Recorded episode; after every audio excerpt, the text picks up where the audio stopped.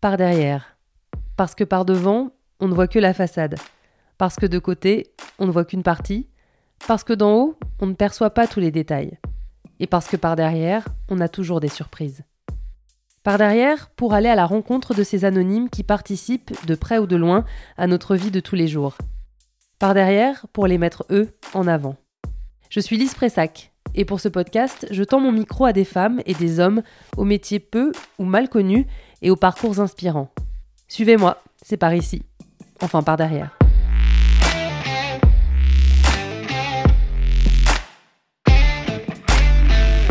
Vous avez peut-être déjà consulté, ou bien vous vous dites que ce n'est pas pour vous, sans même savoir vraiment ce que c'est.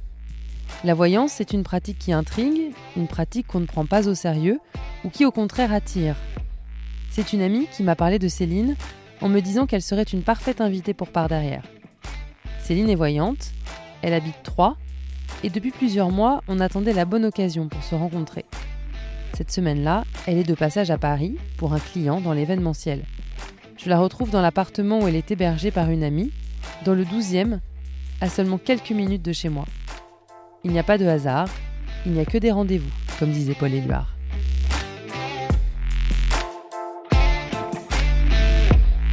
On est jeudi 13 février. Je suis dans le 12e, ça me fait plaisir. On va à la rencontre de Céline qui est voyante, qui n'est pas parisienne, mais qui a eu le bon goût de choisir cet arrondissement.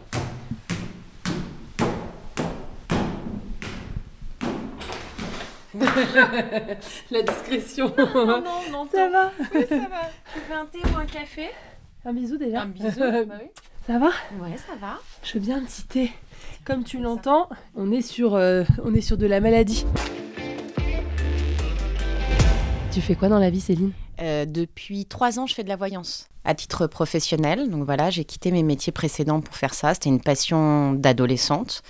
Et euh, je ne savais pas si je pouvais euh, vraiment l'exercer ou comment l'exercer, parce qu'il y a un milliard de questions sur ces métiers qu'on ne connaît pas, puisque ce pas des métiers avec une éthique, enfin, qui ont vraiment pignon sur rue.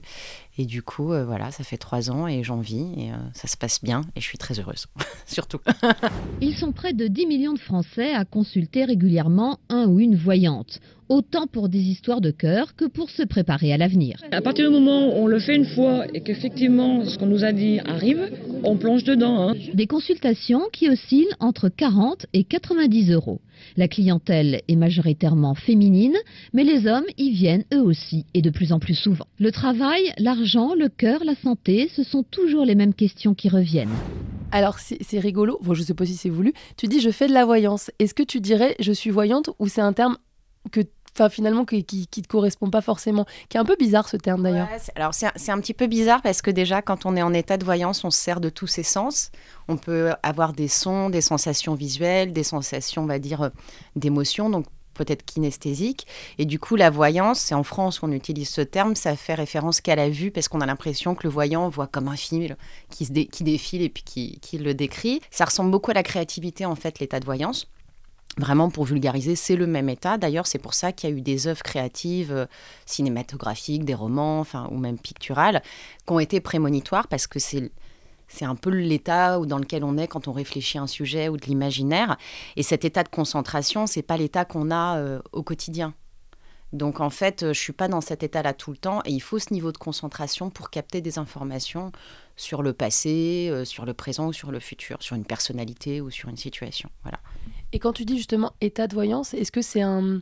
Est-ce qu'il y a un rituel Est-ce qu'il y a un temps pour lequel il faut que tu passes d'un ton état normal, même si le mot est vraiment pas adapté, à un état de, de voyance? Alors là-dessus, ça va vraiment être mon opinion et ma pratique parce que je pense que toutes les voyantes euh, ont des pratiques différentes. Déjà, moi, je suis pas euh, fan de la notion de don. Je crois pas euh, au don. Je pense que j'avais des aptitudes un peu plus euh, élevées que la moyenne, mais voilà. Et après, je les ai travaillées. C'est un état de concentration et moi, ma grosse faculté, c'est que j'arrive à passer en deux secondes d'un état normal à un état de concentration. Et c'est pour ça que en dehors des consultations classiques que je fais euh, à des particuliers, j'arrive à faire de l'événementiel. Parce que quand on est dans une soirée, une grosse entreprise veut remercier son personnel, elle fait une soirée de fin d'année et elle veut une petite animation rigolote, elle dit on va faire des consultations de voyance de 10 minutes pour les invités. Bah, vous êtes souvent en dessous de l'enceinte euh, qui met de la musique à fond. Euh, Il y a les gens qui fêtent la fin de l'année, qui boivent et qui nous interrompent, etc. Donc vous êtes en pleine consultation. euh, Bernard vient vous voir pour vous dire Je crois pas à la voyance. et donc, du coup, euh, moi, j'arrive à me mettre dans cet état euh, et à en sortir euh, très facilement. Par contre, j'ai travaillé ce passage de concentration, mais comme quelqu'un qui devrait avoir une concentration pour préparer un plateau pour faire des photos ou, se mettre à dessiner et voir le détail. En fait, vous voyez, ça se fait très rapidement. Par contre, moi, je crois beaucoup à la pratique et à la méthode. Donc, j'ai beaucoup, beaucoup pratiqué sur des exercices basiques, essayer de deviner des lieux. Euh, Quelqu'un pense à un lieu, il met le mot sur un papier, il garde le papier, puis euh, moi, je dois décrire le lieu ou décrire un personnage historique ou un événement. En fait, il faut beaucoup d'entraînement et de méthode, et plus on le fait, plus on arrive à passer à cet état-là. Mais moi, c'est une de mes chances. Je passe en on-off très vite. Bah, en fait, ça me fait penser vraiment aux gens qui font de la méditation et qui sont capables de le faire dans le métro. Moi, ça m'a toujours fasciné de dire bah non, mais la méditation, tu peux le faire à l'arrêt de bus, tu peux le faire dans un métro bondé. Du moment que tu arrives, toi, t'isoler finalement dans ta sphère et à t'y mettre. Mais euh, comme tu dis, c'est de la pratique d'être capable de, de basculer d'un mode sur l'autre. C'est un très bon exemple, la méditation, parce que pour moi, c'est la pratique qui, s'il y a une pratique qui peut aider à développer des capacités intuitives, c'est la méditation. Et donc, c'est quasiment le même état. Donc, tu vois que la méditation, tu es un peu entre la veille et le sommeil. C'est-à-dire, t'es pas complètement là, mais tu dors pas non plus. Bah, L'état de voyance, c'est exactement le même. Voulez-vous que je vous lise les lignes de la main? J'adorerais. Oui, je pratique le tarot de Marseille, Oui, le tarot de égyptien, Oui. et enfin beaucoup de tarots différents. J'aimerais que vous me l'interprétiez. alors euh, ce que j'aimerais, c'est toucher le quintet dans l'ordre, si c'est possible. Pour gagner. Voilà, en fait c'est ça, c'est exactement ça. En fait je veux gagner. Alors nous allons pratiquer un petit peu de numérologie. Alors, tu l'as dit d'entrée que pour toi, c'est pas un don, mais c'est plus des aptitudes. Est-ce que ça veut dire, pour en venir à l'histoire de, de dire c'est de la pratique, est-ce que ça veut dire que n'importe qui pourrait développer des facultés qui sont peut-être en nous, mais en sommeil Ou est-ce qu'il y a quand même euh, des gens qui ont ces acuités-là euh, beaucoup plus que d'autres? Alors, ça, c'est très intéressant. Moi, ce qui m'intéressait, en fait, c'était le cerveau. C'était pas spécialement l'ésotérisme. Et c'était de se dire, euh, j'avais déjà eu des intuitions. Donc, si on définissait une intuition, c'est une information qu'on a de manière anticipée, euh, qui n'est pas une déduction logique. D'accord? On met la logique d'un côté, l'intuition de l'autre. Et euh, du coup, euh, moi, je voyais bien que j'avais eu des informations ou des petits rêves prémonitoires sur des scènes pas forcément. C'est pas important, oui. mais en tous les cas, j'écris le rêve spécifique le matin. Dans la journée, ça, ça se déroule. Et donc, je me suis dit, mais en fait, et si c'était une capacité cérébrale, quoi? C'est tout. Comme il y a des gens, euh, Mozart avait l'oreille absolue, mais il n'aurait pas travaillé comme un, de manière hyper ardue. Il n'aurait pas pu composer avec cette aisance-là. Et il l'a dit, ou même Picasso, qui a travaillé des styles picturaux euh, très différents, très jeunes. Donc voilà, donc tout le monde peut le développer. Après, il y a quand même des gens qui ont des facultés très fortes, très rapidement. euh, et qui s'observent. Il n'y a pas d'études là-dessus, mais souvent, ils ont eu ou un accident de voiture ou une crise cardiaque. Il y a souvent eu un événement un peu traumatique derrière. Donc moi, j'ai pas eu ce process-là et je suis très contente de ne pas l'avoir eu. Mais souvent, ceux qui ont quand même des fortes aptitudes, il y a eu un trauma. Tu faisais quoi avant? Parce que donc ça, c'est récent, c'était il y a trois ans.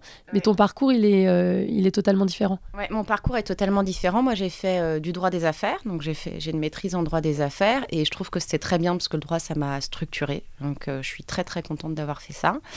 Ensuite, euh, j'ai fait juriste en entreprise pendant quelques années. Je m'ennuyais parce qu'il n'y avait pas assez de relationnel, et j'ai déjà euh, fait une réorientation professionnelle, et je suis devenue formatrice en relations clients et en communication digitale avec une partie consulting, et puis tout ce qui était quand même réseau, réseaux sociaux, web, etc.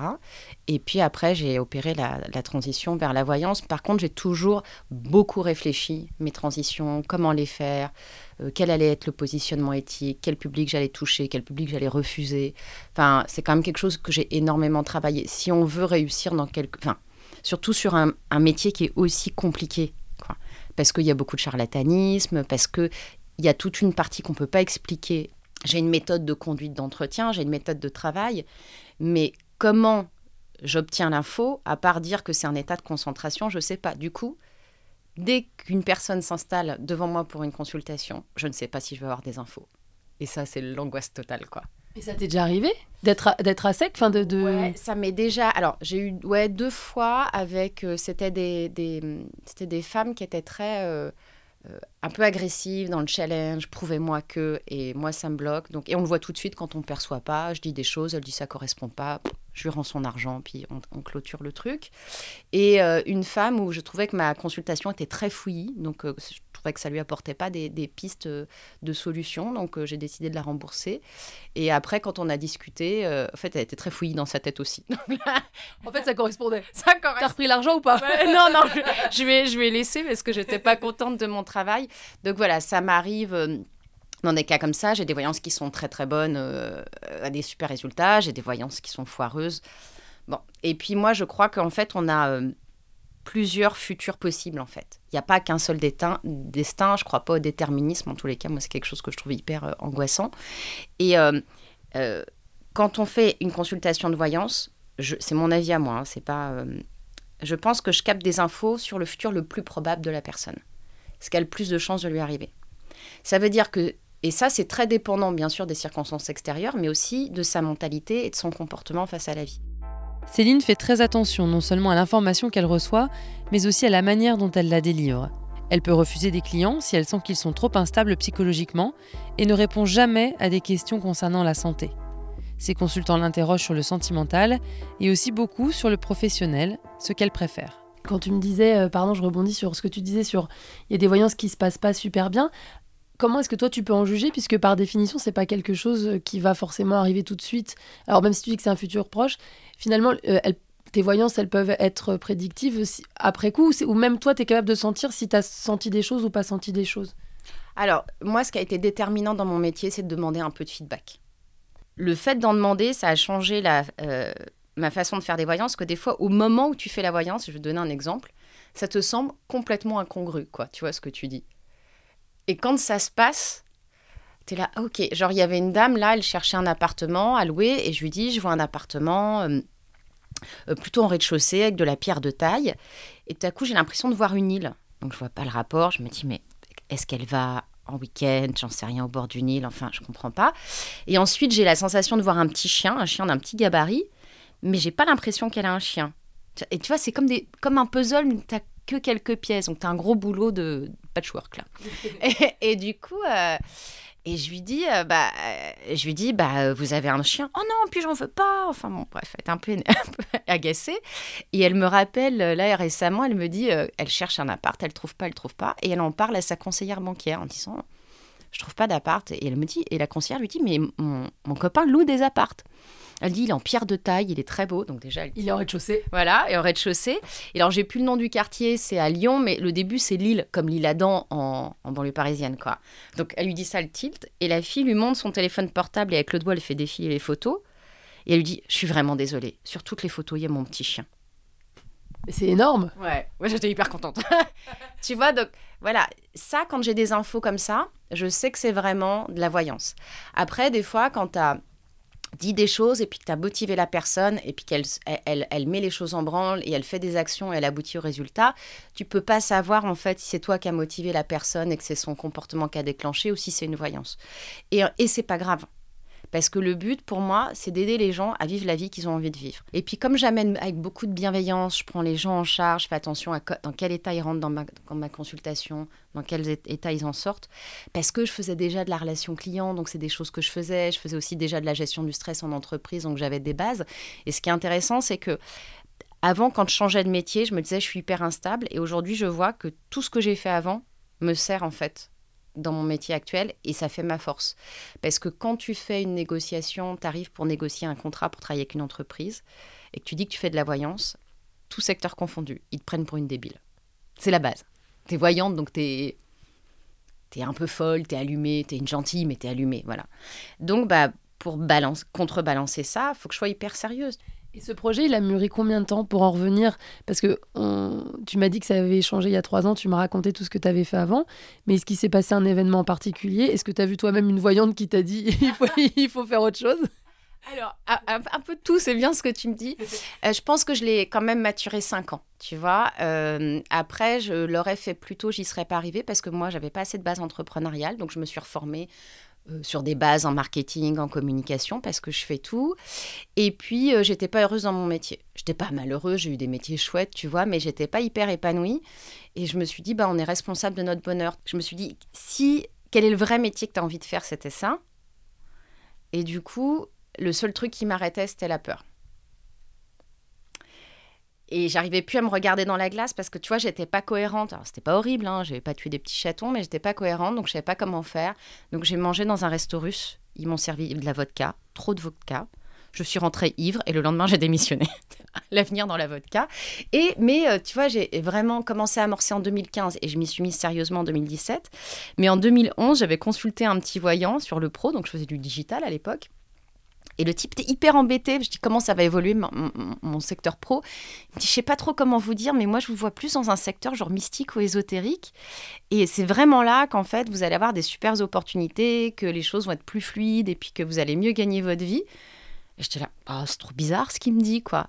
Et, euh, et voilà. Et donc ça s'est fait, mais bah du coup là on a une idée de timing. Ça s'est vraiment fait six ans plus tard quoi. Donc, euh, donc les voyances, elles peuvent euh, se réaliser euh, le soir même, dans 15 jours ou dans 4 ans. On a la notion de temps, elle est pas.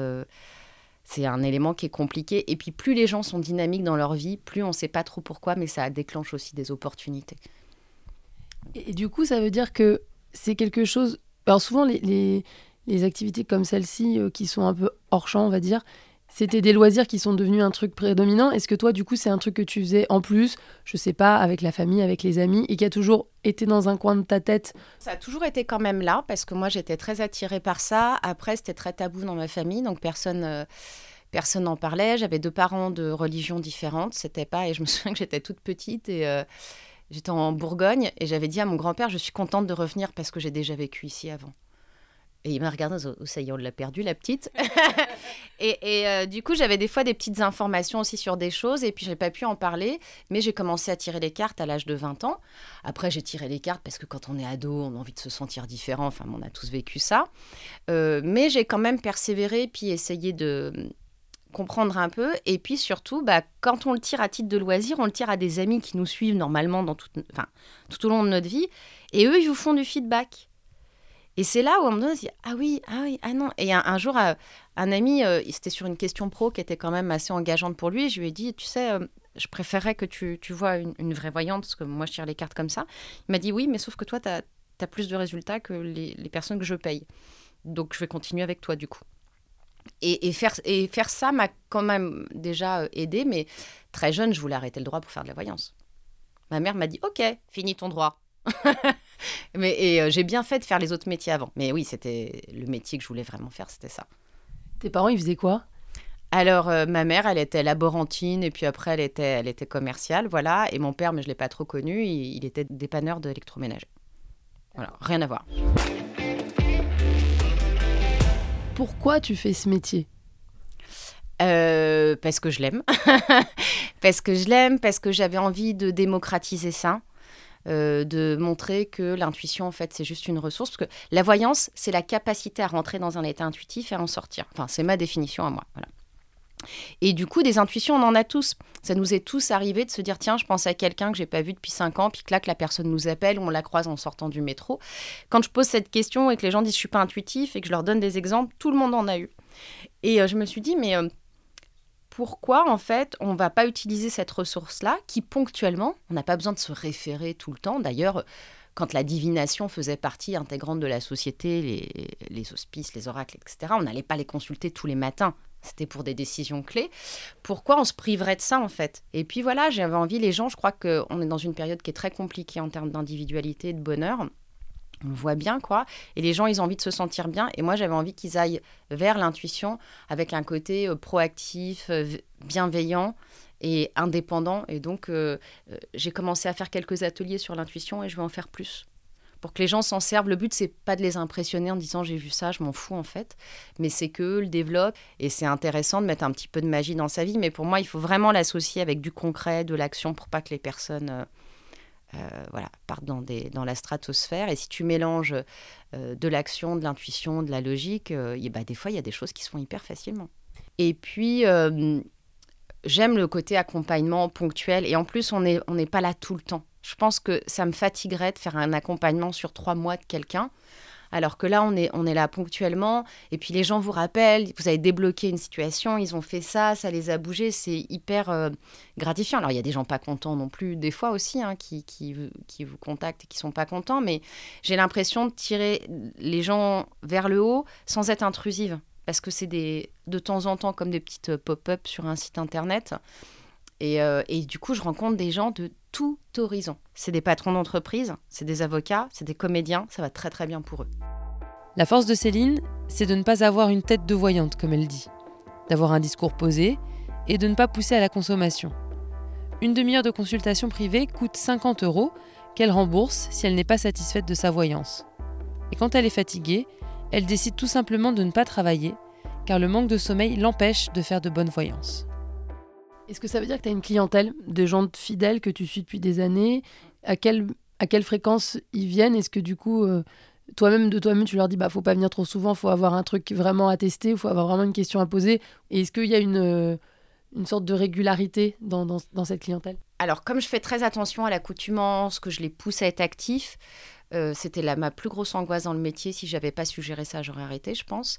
Les gens me consultent une à deux fois par an, euh, des fois tous les trois mois, tout ça. Et euh, comme j'ai un positionnement qui est assez ferme, des fois ils me disent voilà, je vous ai consulté il y a un mois, c'est peut-être trop tôt. Voilà la situation, qu'est-ce que vous en pensez? Tu vois, de même, ils ont cette tendance à, venir et tout.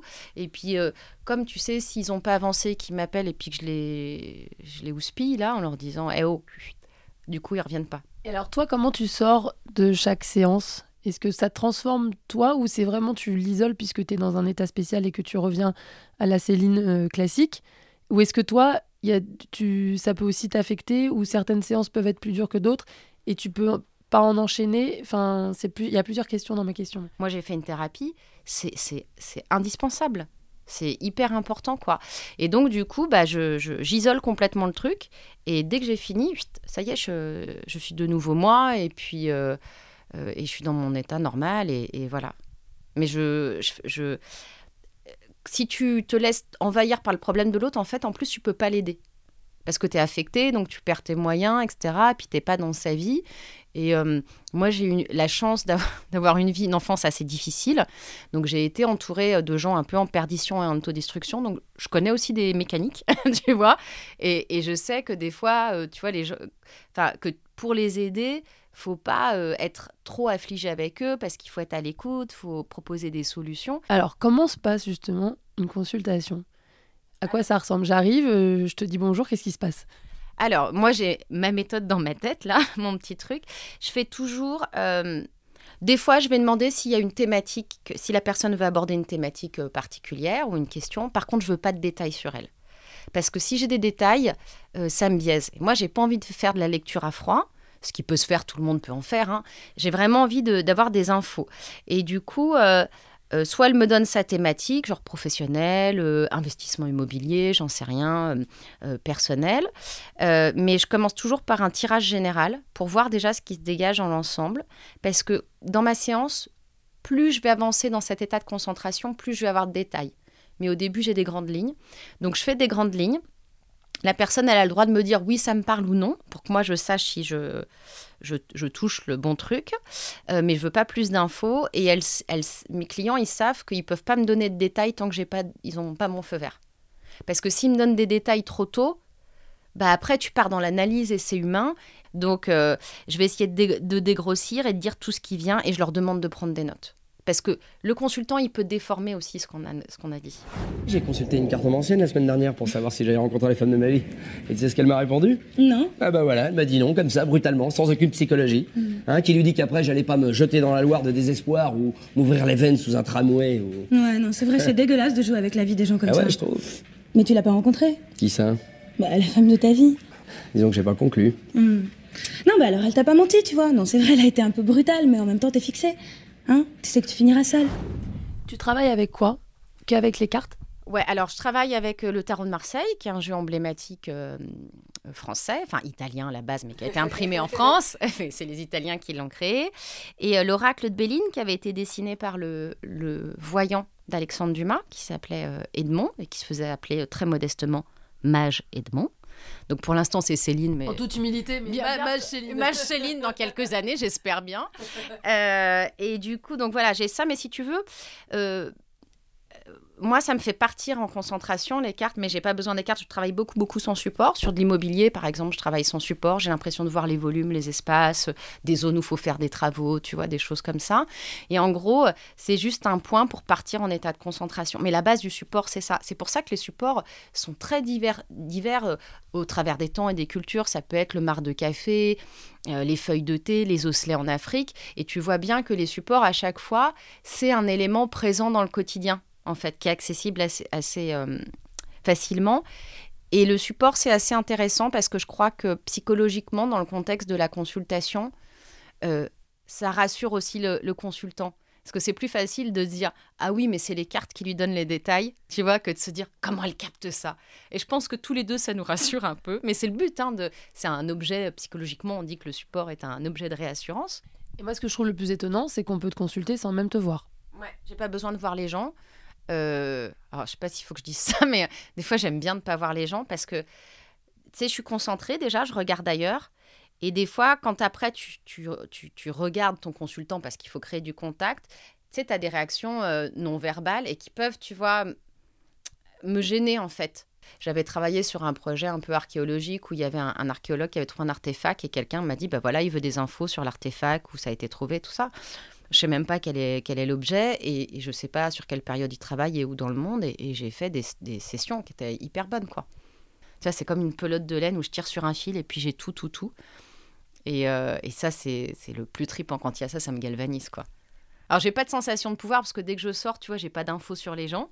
Mais euh, de pouvoir euh, leur faire du bien, qu'ils se sentent bien, tu vois, que ça leur donne des clés, qu'ils aillent vers la vie qu'ils ont envie de vivre, putain, je trouve ça top, quoi. Je trouve ça top. Est-ce que là, avec tout le temps qu'on s'est parlé et qu'on s'est regardé, est-ce que du coup, t'en sais déjà trop sur moi Par exemple, si je voulais te consulter? Alors j'ai déjà pas mal d'infos parce que Bah je te connais, tu vois, sur les réseaux sociaux, quoi. Mais euh, et que et que moi, euh, voilà, j'ai des infos, mais on peut faire un test. On peut faire un test. Je suis de ceux qui préfèrent ne pas savoir. Sans ce podcast, je pense que je n'aurais jamais consulté de voyante, parce que je ne connaissais pas encore Céline sans doute. Alors ce test, faisons-le. Euh, ce qui a l'air de ressortir pour le moment, c'est que tu es dans une période euh, beaucoup conceptuelle. C'est-à-dire qu'on te demande euh, ce qui va être intéressant pour toi, c'est de créer des espèces d'idées, de, concepts, podcast, autres émissions, peu importe, liées à ton, à ton métier. Avec l'idée, c'est marrant, c'est comme si tu avais. on te conseillait d'avoir un, un espèce de produit qui se décline. C'est comme si tu avais un espèce de produit majeur qui se décline. Mais en tous les cas, on voit que tu as besoin toi quand même de beaucoup travailler tes idées et je te vois plus en indépendante, tu vois, que lié à une grosse structure. Tu fais quoi du reste de ta vie? Un milliard de trucs. Euh, moi, je suis très active. Bon, j'ai perdu ma mère et ma pauvre maman est morte sans savoir ce que je faisais dans la vie. C'était avant que je fasse de la voyance. Et un jour, quelqu'un lui a dit Qu'est-ce qu'elle fait? Et elle a dit Je ne sais pas, elle donne des cours. Je dis Maman, mais tu sais pas ce que je fais. On comprend rien à tes intitulés de cours. On comprend rien. C'était sur les réseaux sociaux à l'époque. Euh, donc, du coup, bah, ça, c'est déjà mon activité à plein temps.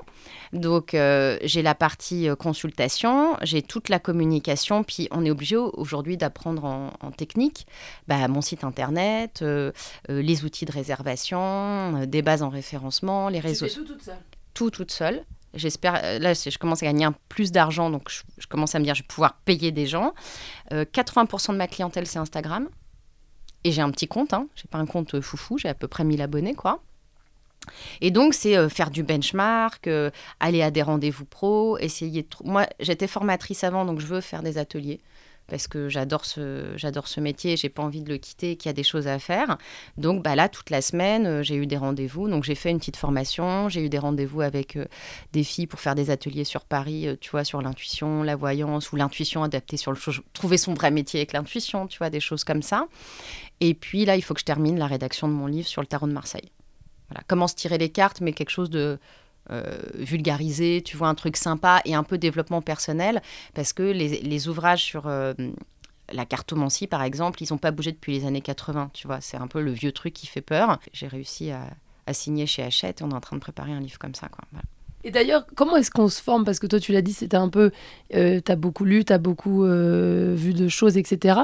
Mais euh, techniquement, il n'y a pas un CAP voyance, quoi. Comment est-ce que si quelqu'un veut faire ce métier-là, qu'est-ce qu'il doit faire? Alors, c'est compliqué parce qu'effectivement, il n'y a pas un cursus d'enseignement. Et moi, je voulais une méthode. Je voulais pas travailler sans méthode. quand on va discuter sur des forums, bah. La, la, plupart des gens sont complètement allumés. Donc, moi, ça, je ne peux pas échanger avec mes pairs alors que c'est quelque chose que je, je faisais dans tous mes autres métiers. Euh, du coup, j'ai lu, j'ai cherché des ouvrages, j'ai lu. Le programme américain m'a plu parce que c'est un programme qui avait été développé en université pour des militaires, donc tu vois, on ne peut plus carré. Et j'ai fait des stages chez différents euh, voyants ou intuitifs. Alors la sélection était très compliquée. Et puis j'ai pris ce que je voulais, j'ai laissé le reste. Et après, j'ai fait un mix entre ça, de la méthodologie que j'avais acquise dans d'autres secteurs d'activité. Et puis après, euh, travail, travail, travail méthode. J'avais demandé à un des militaires du programme avec qui j'avais fait un stage, j'ai dit alors comment il faut que je fasse pour que je sois meilleur Il m'a dit travail, méthode, travail, méthode. C'est no pain. Pompe, abdos. ouais, c'était ça. C'était ça. Mais euh, c'est vrai que euh, je suis assez euh, d'accord avec lui. Au bout d'un moment, il faut pratiquer. Mais c'est pour ça que le feedback est important, tu vois, de dire quand est-ce que j'ai une erreur, pourquoi j'ai une erreur. Donc, il faut avoir de l'humilité aussi en disant on n'a pas 100% de, de choses vraies. Le futur est très fluctuant. Et il faut travailler ses marges d'erreur. Tout le monde fait des erreurs dans tous les corps de métier. Il y a que ceux qui font rien qui font pas d'erreur, tout simplement quoi. Et, euh, le faire. Bien sûr que je suis pas contente quand je fais des erreurs comme tout le monde, mais j'essaye de, de, faire évoluer ma pratique tout le temps. Voilà, c'est ça, je pense, qui, qui fait que on est content dans son métier et que les gens sont contents et qu'ils reviennent encore quoi. Céline, tu veux faire quoi plus tard? Là, alors, j'ai jamais su. j'ai mis du temps, mais ça y est, voyance. Là, jusqu'à la fin de ma vie, je veux faire ça. Enfin, je, ouais, je, je me vois pas sortir de là. Puis j'ai plein d'envie. C'est marrant, je pense que quand on trouve vraiment son secteur d'activité, on, on, devient. Euh, j'ai plein, plein d'envie. Or, les autres métiers étaient des beaux secteurs d'activité. En fait, c'est juste que c'était pas les bons pour moi. Et j'avais pas spécialement d'envie. C'était plutôt. Et j'ai bossé pour des belles boîtes, quoi. Mais c'était plutôt l'extérieur qui façonnait ma vie, alors qu'aujourd'hui, c'est plutôt moi qui interagis avec l'extérieur. Et donc, non, ça y est, ça c'est bon. Ce que je voulais faire quand j'avais 15 ans, quoi, en fait. Mais que j'avais honte. C'est la honte qui m'arrêtait. Et le fait que ce soit pas un métier reconnu avec. Euh, ce que tu dis, un CAP voyant. ça l'est toujours pas. Pas du tout. Et je pense que c'est, ça le sera jamais. Ça le sera jamais. J'y crois pas. Mais c'est pas très grave. L'avantage pour moi, c'est que s'il y a des choses qui sont pas euh, des pratiques. Quand tu es sérieuse dans un, dans un corps de métier qui est flou, tu sors du lot plus facilement en fait. Mm. Puis quand tu associes méthode, passion, puis pas d'excuses, je sais pas comment ça fonctionnera dans 2-3 ans, tu vois, mais pour le moment, c'est mieux que ce que je pensais, quoi.